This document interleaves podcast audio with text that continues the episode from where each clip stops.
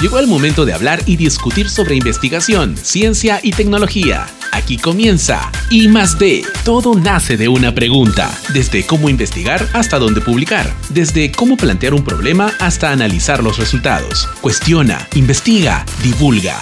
I más D. Todo nace de una pregunta. Hola, ¿qué tal? Bienvenidos al programa I más D. Todo nace de una pregunta. Soy Cristian Córdoba, docente a tiempo completo de la Facultad de Comunicaciones de la sede de Breña. Y yo soy Asli Vaca, estudiante de la carrera de Comunicación y Periodismo del quinto ciclo de la sede Breña. Nuestro programa I+D tiene la finalidad de promover y constantemente fomentar la investigación tanto en estudiantes como en docentes. Y para ello vamos a conversar con diferentes expertos y también vamos a proponer diferentes tips y alcances para justamente ver este tema de la promoción de la investigación. Efectivamente, y yo como estudiante también he tenido algunas preguntas por hacer. Yo estoy aquí para ayudarles a ustedes también como estudiantes a resolverlas. Cada día se publican investigaciones, todas muy interesantes en su campo de estudio. Hoy compartimos una que te parecerá muy interesante. En I D, todo nace de una pregunta, esto es, el artículo I D.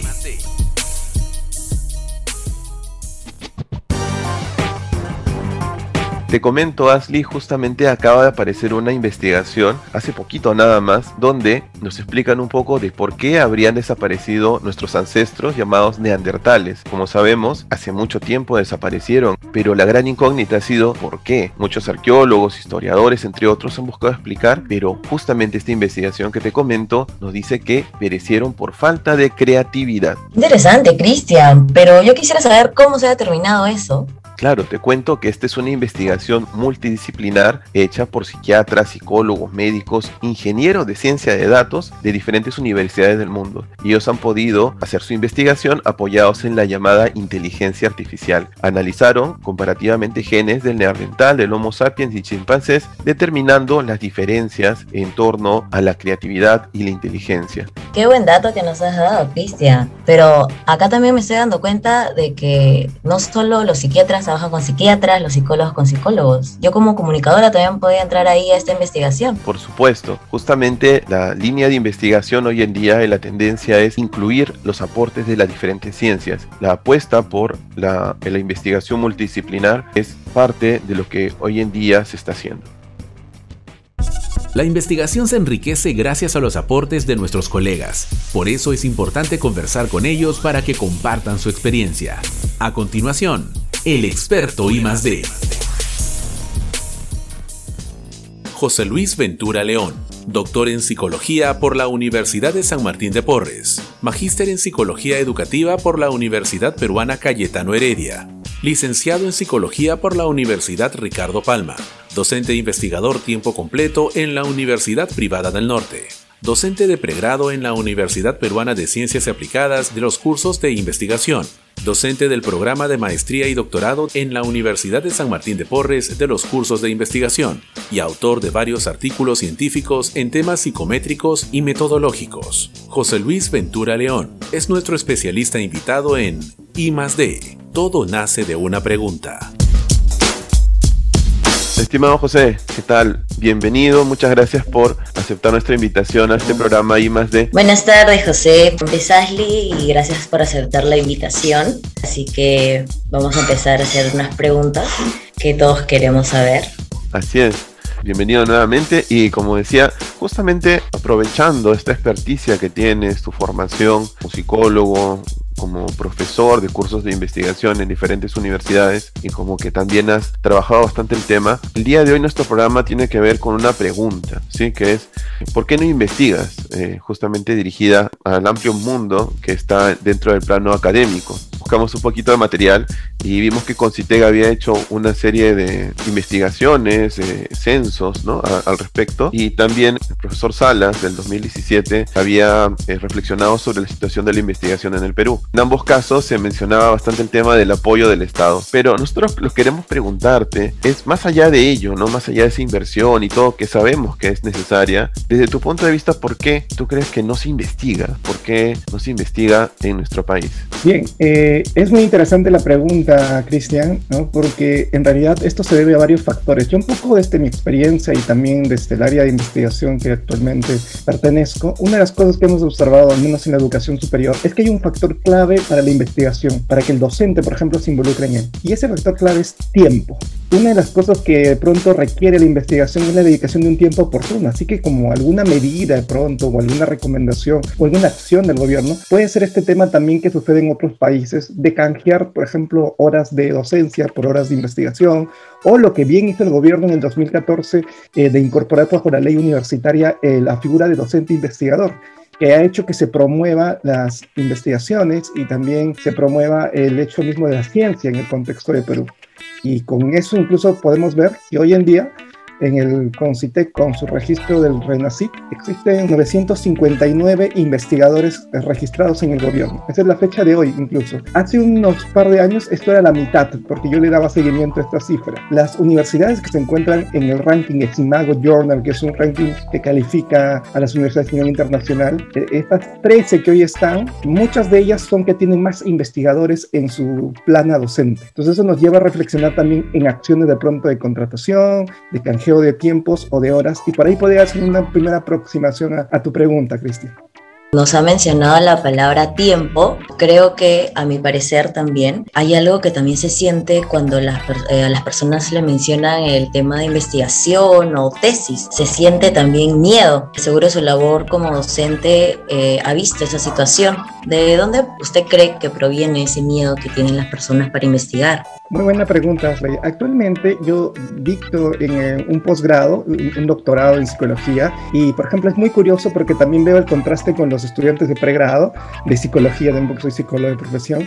Es muy curioso lo que tú dices, ¿no? Se mantiene más que miedo, creo yo, un cierto especie de inseguridad al momento de proceder con la tesis. Entonces, esto se ha debido porque en nuestro contexto nacional, durante muchos años ha habido un, un asesor de pronto un tanto no colaborativo, poco motivador, que actualmente se viene investigando esto también. Tengo unos colegas que trabajan en el tema de asesoría eh, de tesis, es más, estamos haciendo una investigación acerca del apoyo del, asesor de tesis, que cumple una función muy importante. Entonces, este temor se suscita también por la inexperiencia a veces del asesor, por factores emocionales mismos del asesorado y por un desconocimiento de cómo proceder. Entonces ese miedo yo lo veo más como una especie de incertidumbre a no saber cómo proceder.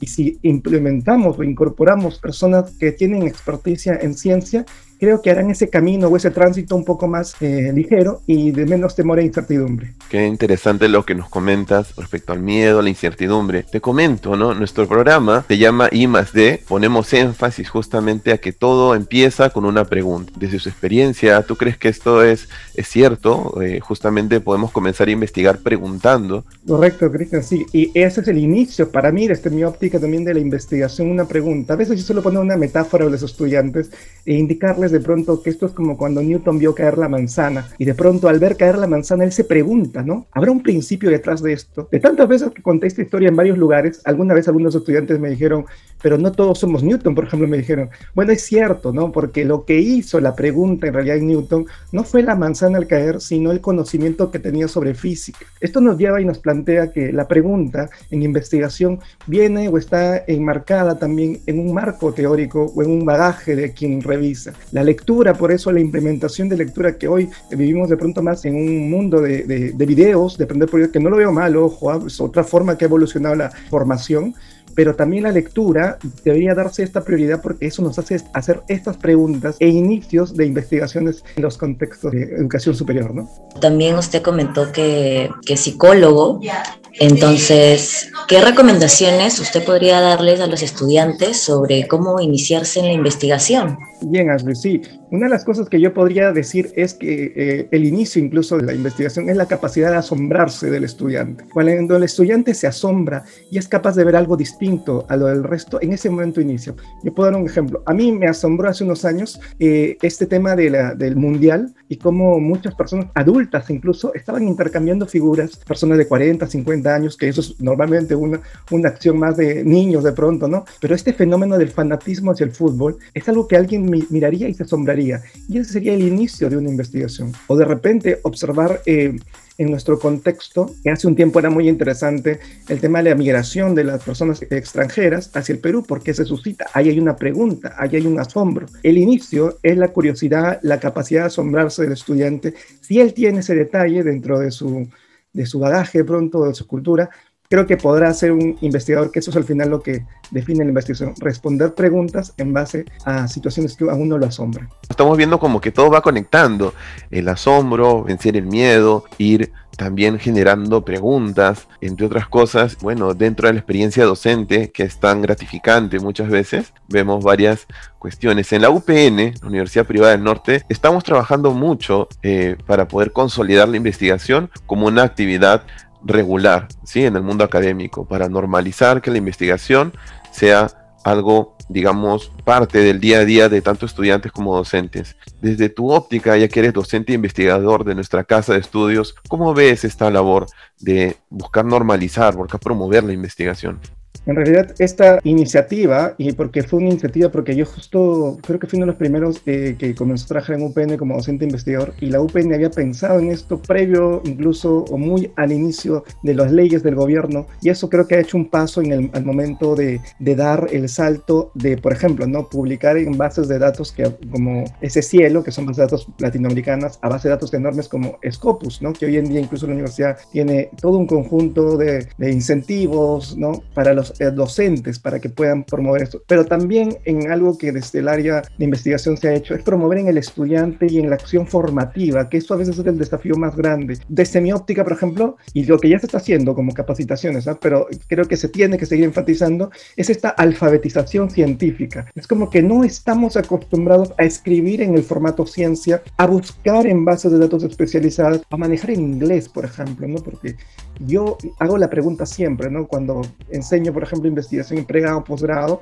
eh, le digo, ¿cómo estás con el inglés? Y bueno, la mayoría dice so-so, y eso me quiere decir que no está muy bien con el inglés en su respuesta pero es un manejo, son habilidades. Entonces las competencias docentes son importantes. Y aquí, para finalizar a la pregunta, hay algo que yo quiero distinguir. Cuando también planteo esto, a veces una persona dice, pero yo no voy a ser investigador. Y es correcto, de repente no, en el futuro ese estudiante no va a tener el oficio de investigador, pero sí puede tener las habilidades de investigación, que es distinto. Y al desarrollar esas habilidades, podrá implementar desde su área diferentes acciones investigativas. Y eso es lo que al final UPN trata de promover en el estudiante y en el docente también. Ya que estamos hablando de los estudiantes, ¿usted cree que siendo estudiante o profesional tiene algún beneficio investigar? Sí, claro que sí, Uno de los mayores beneficios incluso de que el estudiante investigue, pero que luego de investigar publique esa investigación en una revista indizada, una revista internacional, que en el extranjero normalmente miden incluso para las becas tener publicaciones científicas. Entonces, un gran beneficio para el estudiante es que pueda acceder a estas becas internacionales a partir de sus investigaciones. Otro aspecto que podría ayudar muchísimo es poder aportar en nuestro contexto peruano a medidas investigativas. La pandemia nos ha hecho ver no solamente la desorganización de pronto social que podemos tener en el control de la conducta de muchos individuos, sino también lo poco que estamos investigando, porque si, si, observamos incluso eh, la pandemia ha hecho un fomento enorme de observar que hay cosas que sabemos por sentido común, pero que no hemos sometido al juicio ni a la experticia de un método científico. Todo esto nos ha llevado, como digo, a ver que la investigación es parte del desarrollo, creo yo, de un país. Hace un momento, justamente con esto, con lo del método científico y también comentando lo de la alfabetización de los estudiantes, en torno a investigación, se abre una puerta ¿no? de la participación de los estudiantes. Justamente en nuestro programa tenemos una pequeña sección que quisiéramos también compartir contigo, que es la pregunta de los estudiantes. Y nos gustaría contar también con tu participación en estos casos. Llegó el momento donde tú haces las preguntas, donde te escuchamos como parte de esta comunidad. En I D, todo nace de una pregunta de investigador a investigador.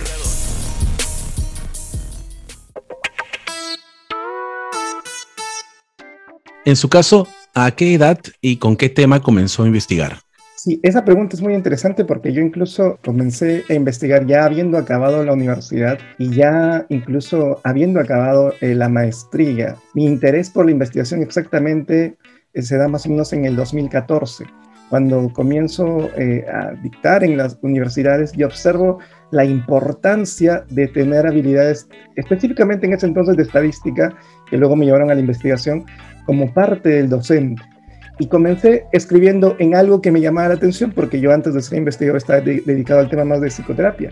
Entonces comencé a escribir un artículo encaminado a algo que ya manejaba. Ese fue mi inicio, lo mandé a una revista chilena, me acuerdo claramente, me colaboró en este trabajo un compañero, Tomás Caicho, hicimos un artículo juntos porque él ya tenía experiencia, entonces tuve que hacer esa alianza para ir aprendiendo también las, técnicas o estrategias de redacción en ciencia. Nos damos cuenta que no siempre uno puede ir investigando solo, ¿no? También necesita la ayuda de, de alguien o de algún apoyo. Pero vamos con la siguiente pregunta de los estudiantes. ¿Con qué dificultades me encontraré cuando investigue? Una de las grandes dificultades a veces es un tema de, de, ver si lo que uno está investigando es accesible en el tiempo y en el costo o en el financiamiento que pueda hacer. Algún día haciendo asesorías, por ejemplo, alguien me dijo, quiero investigar método computacional para niños con autismo. Entonces yo lo primero que le pregunté a este estudiante es, ¿y sabes sobre computación? Porque tenía que diseñar un software. Me dijo que no. ¿Tienes acceso a los niños con autismo? Me dijo que no. ¿Cuánto tiempo crees que te puede tomar hacer eso? Ella suponía que era un año. Y yo dije, con esas características y con eso, es de pronto tres o cuatro años. Y eso era para que ella sacara su maestría. Entonces, una de las cosas de los desafíos es marcar las expectativas, porque luego de eso no hay dificultad. Se pueden hacer investigaciones más pequeñas que motiven al estudiante a la investigación, pero todo va a depender del objetivo y la expectativa que se pone. Si la expectativa es muy grande, probablemente se frustre y no quiera seguir investigando. Qué buena recomendación, ¿no? Tener en cuenta las expectativas, medir el tiempo, tener en cuenta hasta dónde también puedo llegar. Sí, qué bien. Vamos con la siguiente pregunta. ¿Investigar es lo mismo que hacer una monografía, como en el colegio? Bien, muy buena pregunta. En realidad, la monografía, como bien su nombre lo dice, mono de uno, grafía como es un tratado de un solo tema, normalmente podría en algunas formas de investigación tener un símil, porque hay algunas investigaciones que tratan sobre un solo tema. Sin embargo, no son lo mismo porque luego de las, digamos, de las similitudes con los términos y que trabajan sobre un mismo tema, la diferencia es que en cuestiones de investigación hay un método científico que se sigue, que no necesariamente la monografía debe seguir que es un tratado, un documento, una redacción narrativa incluso sobre algún tema en específico. Supongamos, yo quiero hacer una monografía sobre el aislamiento social obligatorio, redacto, comienzo a escribir, comienzo a que tiene sus créditos, que tiene sus ventajas, pero que es distinto al, al artículo o al manuscrito científico cuando ya hay simplemente un método. Por ejemplo, se me podría ocurrir hacer una encuesta y entrevistar a un conjunto de personas que han estado que han salido poco de su casa, para medir cuánto mis ideas en esa realidad son correctas o cuánto se alejan. La distinción clave, como puedo decir, es en uno, es más un método narrativo, de escritura, una opinión de pronto incluso sobre unos temas, y en el otro existe la inserción de un método científico que tiene ciertos pasos y ciertas pautas para que pueda justamente, valga la redundancia, darse la ciencia. Como hemos visto, efectivamente investigar tiene muchos beneficios a nivel personal y también a nivel social.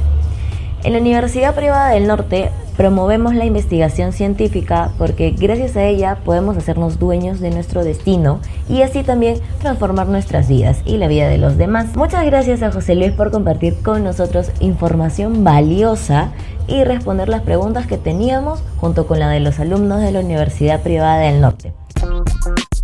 Luego de esta entrevista con José Ventura, nosotros hemos sacado algunas conclusiones en este programa. Por ejemplo, tenemos la falta de cultura científica. Las personas necesitan tener un conocimiento y no asustarse de términos científicos o términos que ellos quizá desconocen un poco, pero que acá necesitamos incentivar también a la cultura científica. Claro, también en las universidades esto ha ocasionado que no se genere una tradición de investigación, porque si se carece de una cultura científica, también no hay tradiciones de investigación en las universidades.